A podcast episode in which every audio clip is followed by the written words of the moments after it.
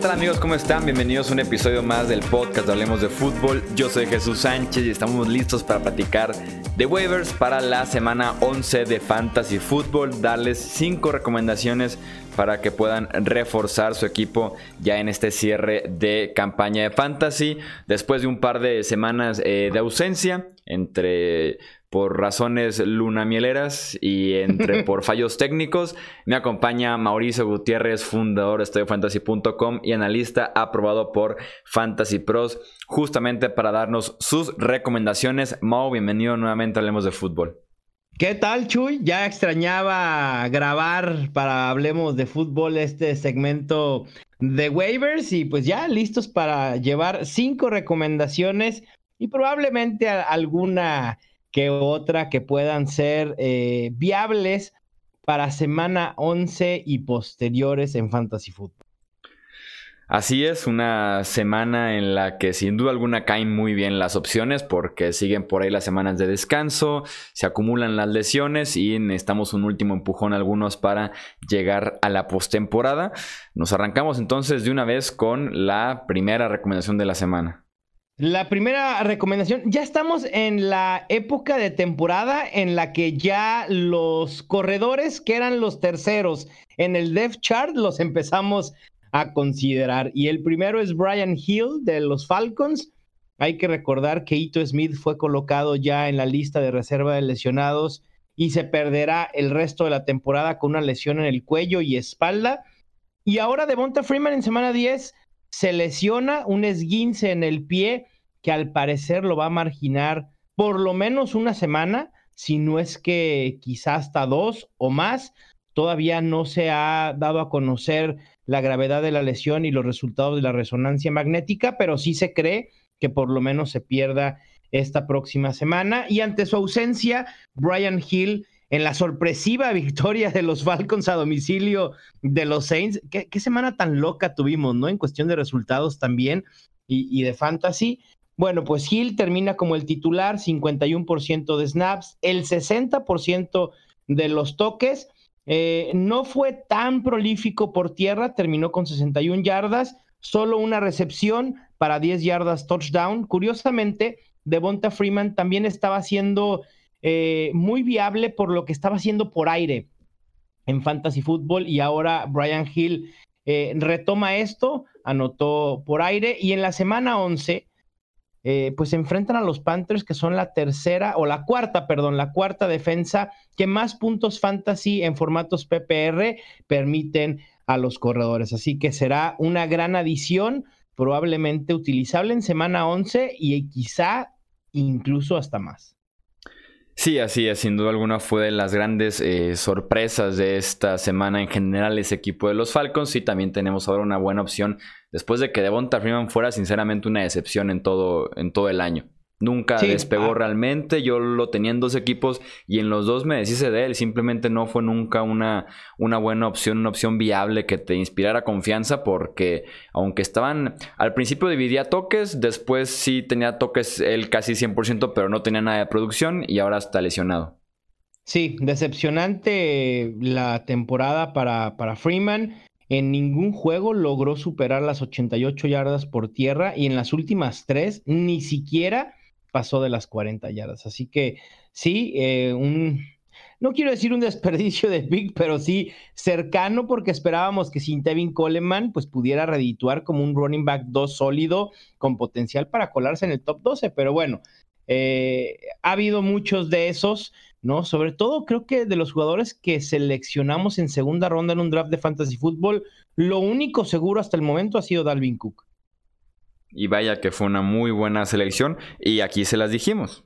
Además. Así es. Así es. La segunda opción para waivers es un receptor, Darius Slayton de los Giants. Sacó ventaja y aprovechó al máximo la ausencia tanto del receptor Sterling Shepard como del tight end Evan Engram. Terminó esta semana 10 como líder del equipo en targets con 14 recepciones con 10 y yardas con 121 y colíder en touchdown junto con Golden Tate con dos touchdowns. Y, para muchos quizá comience a estar en el radar, pero la realidad es que la viabilidad fantasy de Slayton viene eh, un poco más atrás. En las últimas tres semanas se coloca como el decimoctavo wide receiver en toda la NFL con más targets, con 23, y el séptimo mejor en puntos fantasy totales con 54.70 ha logrado al menos 50 yardas y dos touchdowns en dos de los últimos tres juegos y creo que comienza a hacer una buena química con Daniel Jones, ¿no? Eh, tan necesitado de armas y sobre todo en esta última semana en la que desapareció Saquon Barkley, en la que Daniel Jones tuvo que utilizar su brazo quizá de más y aprovechó el, buen enfrentamiento contra los Jets, pues ahí pudo, pudo brillar Slayton. Lo malo con él es que los Giants descansan en semana 11, pero todo indica que tanto Shepard como Evan Engram están en peligro de perderse la semana 12, así que pudiera ser interesante pensando un poquito más a futuro, porque también no hay muchas opciones tan claras esta semana en waivers. Sí, además con Shepard, que por ahí ya leí yo el primer reporte que está sugiriendo, por lo menos, eh, la lista de reservas lesionados con tantos problemas, sobre todo de conmociones, eh, y con la temporada de los Giants ya ligeramente, pues no ligeramente, ya totalmente descartada, una temporada perdida exactamente, ya sugerían por lo menos el IR para Sterling Shepard, lo cual empujaría muchísimo más a Slayton. Claro, no habría necesidad de arriesgar a, Sterling Shepard a una tercera conmoción que incluso pudiera poner en peligro su carrera ah, en la NFL. Exactamente, ese podría ser el caso con Sterling. Eh, vamos con la tercera recomendación. aquí ya empieza eh, flaca la caballada, Chuy. es la realidad. Y, volvemos a, nombres que de verdad ni siquiera nos pasaban por la mente como sleepers al principio de la temporada. Bueno, incluso ni siquiera hace tres semanas. J.D. McKissick de los Lions, una disponibilidad enorme. Estoy casi seguro que en su liga está disponible. Es otro corredor que se puede beneficiar de lesiones. Eh, desde que Kerryon Johnson se fue a la lista de reserva de lesionados, este ataque terrestre creo que eh, ya, ya pasó el Día de Muertos, pero pasó a mejor vida. No ha habido un corredor realmente que pueda ni siquiera ni cerca hacer lo que estaba haciendo Kerryon Johnson. Ty Johnson lo intentó, pero fracasó en esta semana se conmocionó, así que eh, probablemente no esté disponible en las próximas semanas, al menos una probablemente esté fuera. Y McKissick se colocó como el titular, participó en 70% de snaps, 52% de los toques con 16, pero fue altamente inefectivo. Promedió 3.6 yardas por acarreo, eh, en 10 intentos fueron 36 yardas, agregó 19 por aire en 6 recepciones y también influye el tema de Matthew Stafford, ¿no? ¿Qué sucederá con él? Obviamente esta ofensiva, por, por más bien que se haya visto Jeff Driscoll o, ligeramente, medianamente bien, eh, creo que esta ofensiva eh, es mucho mejor con, con, Matthew Stafford y esto afecta en general a todos. J.D. McKissick puede ser la válvula de escape de alguno de estos corebacks, pero sinceramente el techo lo veo muy, muy limitado. Sí, así es. Ese backfield de los Lions ha sido muy difícil de, predecir. Entre tantos nombres no se hacen muchos. Y, sí, sería volver a apostar. Veremos si ahora sí podría ser eh, la opción, porque si Ty Johnson nos quedó a, deber cuando recién se, se recomendó tal vez como una opción viable tras la salida de Kerrion eh, Johnson por lesión. Eh, pasamos al. Dime, Mau. Que ahí, Chuy, digo que pudiéramos decir, bueno, probablemente va a tener volumen. Pues lo mismo decíamos de Kalen Balash esta semana, ¿eh? Sí. digo. Y, y, por ahí tuiteaba en la mañana que Kalen Balash no decepcionó en decepcionarnos. Sí, no, si han visto por lo menos cinco minutos de Kellen Balash seguidos, se darían cuenta que era de esperarse. es de sacarse los ojos, pero bueno, en fin. La cuarta opción, Chuy, otro receptor, Hunter Renfro, el novato de los Raiders.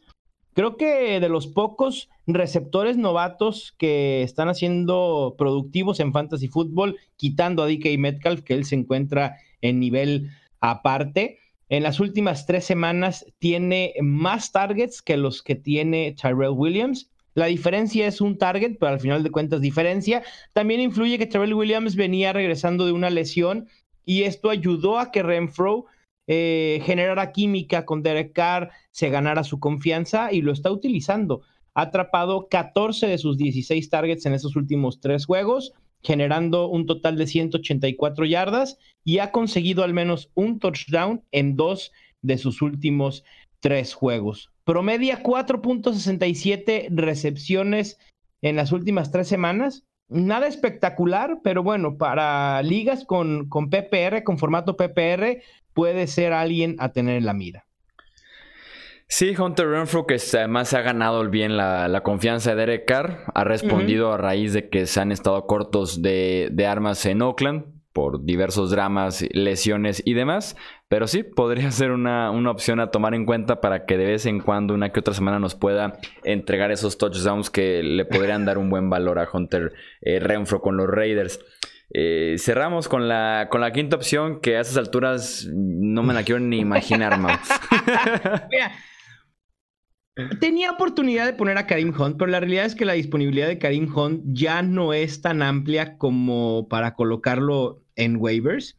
Eh, mucha gente tenía miedo del valor de, Nick Chubb ahora con el regreso de Karim Hunt. Y yo les decía que, que no tuvieran miedo infundado porque creía que Karim Hunt iba a tener el rol de Don Troll Hillard, o al menos el que tuvo en las últimas semanas, y tal fue como, como sucedió, ¿no? Karim Hunt mucho más utilizado por aire en esta ofensiva de los Browns. Es, es un corredor a tener en consideración si, si pudiera estar disponible en su liga, pero la última opción para esta semana, que por cierto descansa, o sea, todavía para agregarle menos valor, Allen Lazard de los Packers. De verdad, escarbé como pude las opciones de waivers y dije, no, esto no, no, no, no es una buena semana de waivers. Pero bueno, Allen Lazard, cuando todos apostábamos, que Marqués Valdés Scantling o Jerónimo Allison se pudieran colocar como la segunda opción de Aaron Rodgers. Lazard ha sido quien se ha colocado como tal. De hecho, de la semana 6 a la 10, por la baja de juego de Jerónimo Allison, las lesiones de Devante Adams y de Valdés Scantling, lleva más targets en todo el equipo con 24. Ha tenido al menos 4 targets en cada juego y por lo menos 40 yardas en 4 de esos 5 juegos. No ha podido explotar como lo hizo en semana 4, me parece, o hace 5 semanas contra Detroit, en el que consiguió 65 yardas y un touchdown, que bueno, era Detroit, también un, enfrentamiento favorable. Y creo que en ligas PPR puede tener un piso decente, aunque su potencial está sin duda limitado. Sí, tendría que ser ya un movimiento de desesperación. Eh, de alguna manera, Aaron Rodgers ha mostrado eh, confianza también lanzando hacia Allen Lazard. Creo que el staff de entrenadores eh, ha respetado justamente eso y no descartaría que tuviera un rol en lo que resta de la temporada. o sea, sí es un movimiento desesperado, pero tampoco es que tú digas es una bala al aire a ver qué pasa. creo que sí tiene cierto potencial mientras sigan teniendo ciertas dudas con Jerónimo Allison y también con Marqués Valdés Scandling, que entre lesiones y falta de juego no han lucido tanto o tan consistentemente este año como tal vez se esperaba de los receptores de Green Bay. Sí, que con Lazard, como, mencionaba, puede ser una adición eh, especulativa a futuro, porque descansan semana 11 y después semana 11 y 12, perdón, irían contra los 49ers. Así que hay que tener cuidado. Y Chuy, por último, un extra. ¿Cómo ves la situación de Darius Guys en, los Redskins? ¿Crees que con el historial de lesiones y con pues lo medianamente productivo que ha podido ser eh, Adrian Peterson, ¿le abran las puertas de caballo de batalla a Guys? De caballo de batalla al inicio de temporada lo vendieron como tal, o sea, hasta dejaron inactivo a, Adrian Peterson al inicio de, la campaña, tal vez por el historial de, lesiones, no sé, no le quieran cargar la mano, sobre todo con un equipo que tiene una victoria en la temporada. Eh, creo que compartiría carreros, tal vez no 50-50, tal vez un poco cargado hacia Darius Guys con Adrian Peterson, pero no creo que al 100% y sí tendrá mis dudas de cómo podría producir también en esa ofensiva. Sí, es, exactamente. Ese es otro de, los jugadores que pensé en colocar, pero también, al igual que tú, tengo mis reservas eh, por los mismos razonamientos que, que mencionas. No, me interesaba saber tu opinión, a ver si estábamos en el mismo canal. Además de que es muy complicado saber lo que van a hacer los Washington Redskins, tanto en la parte del juego, de planeación gerencial, eh, sobre su estadio, sobre su nombre, sobre su logo. O sea, es complicada la franquicia en general, ¿no? Por lo menos hay equipo, bueno, también, bueno, ya no, ya no sé ni, ni siquiera si decirlo, porque teníamos equipos que sabíamos que estaban perdiendo, no adrede, pero que sí estaban poniéndose en una situación eh, cómoda para tener un pick de, Que de no draft les- alto. que no les pero parece que ya no, parece ser que ya no. Este, le ganan a Indianapolis y ahora Miami tiene el pick 6 o 7 en el draft. O sea, quizá ni siquiera el tercer mejor quarterback les va a llegar. Sí, no, no En sé fin. qué están haciendo con, con sus vidas en Miami, cambiaron de parecer, pero sí Washington está posicionado ahora muy bien porque también eh, ganaron los Jets, ganó justamente Sí. Miami que también tiene una victoria, eh, ganó otro equipo que tiene una victoria esta semana, ah, los Falcons, claro, los, Los Falcons. Falcons, Entonces ya nada más queda Cincinnati y Washington por ahí peleándose ese pick Que eso sí uno. no se ve ni, ni como para cuándo. Sí, se ve, se ve grave la Se situación ve- se de ve los Bengals. ¿no? Y ahora con, con este surgimiento por el triunfo de LSU, de, del coreback Burrow, bueno, parece ser que ahora ya lo están colocando como la primera opción para el draft del 2020, pero falta todavía mucho. Sí, ya tendrán dos opciones, por lo menos como premio de consolación, tal vez para quien se quede con el pick eh, número 2. Pero sí, son equipos que no les desagrada la idea de perder. Creo que es la mejor manera, tal vez, de plantearlo para no decir que están perdiendo adrede. Pierden Sí, y no. tal vez no se molestan del todo. Exacto. O sea, le festejan por debajo del agua o de la mesa. Sí, un puñito así por debajo Ah, de la es. mesa, ¿no? Mientras pones Sí, cara de enojado. Eso es todo entonces por este episodio de eh, waivers. Ya saben que en esos episodios de Fantasy terminamos hablando de mil cosas diferentes, como el futuro de Nick Foles, la primera selección del draft, prospectos de corebacks. Entonces ya saben que aquí no solo son waivers, pero también tenemos un eh, menú variadito para los que escuchan estos episodios de Fantasy Football. Eh, si quedan dudas, ya saben, pueden contactar a Mauricio en Twitter, lo encuentran como M Gutiérrez NFL o también consultar eh, rankings, artículos, análisis y demás en estadiofantasy.com. Mauricio, nuevamente, muchísimas gracias. Gracias a ti, Chuy, y a todos los que nos escuchan. Un placer estar en Hablemos de Fútbol. Suerte con esos waivers y ojalá puedan reclamar a los jugadores que les sean necesarios. Ya saben que para más contenido nos pueden seguir en redes sociales. Tenemos también canal de YouTube, hablemosdefutbol.com, que es también nuestro sitio web. Yo soy Jesús Sánchez y nos escuchamos en el próximo episodio aquí del podcast de Hablemos de Fútbol. Hasta la próxima.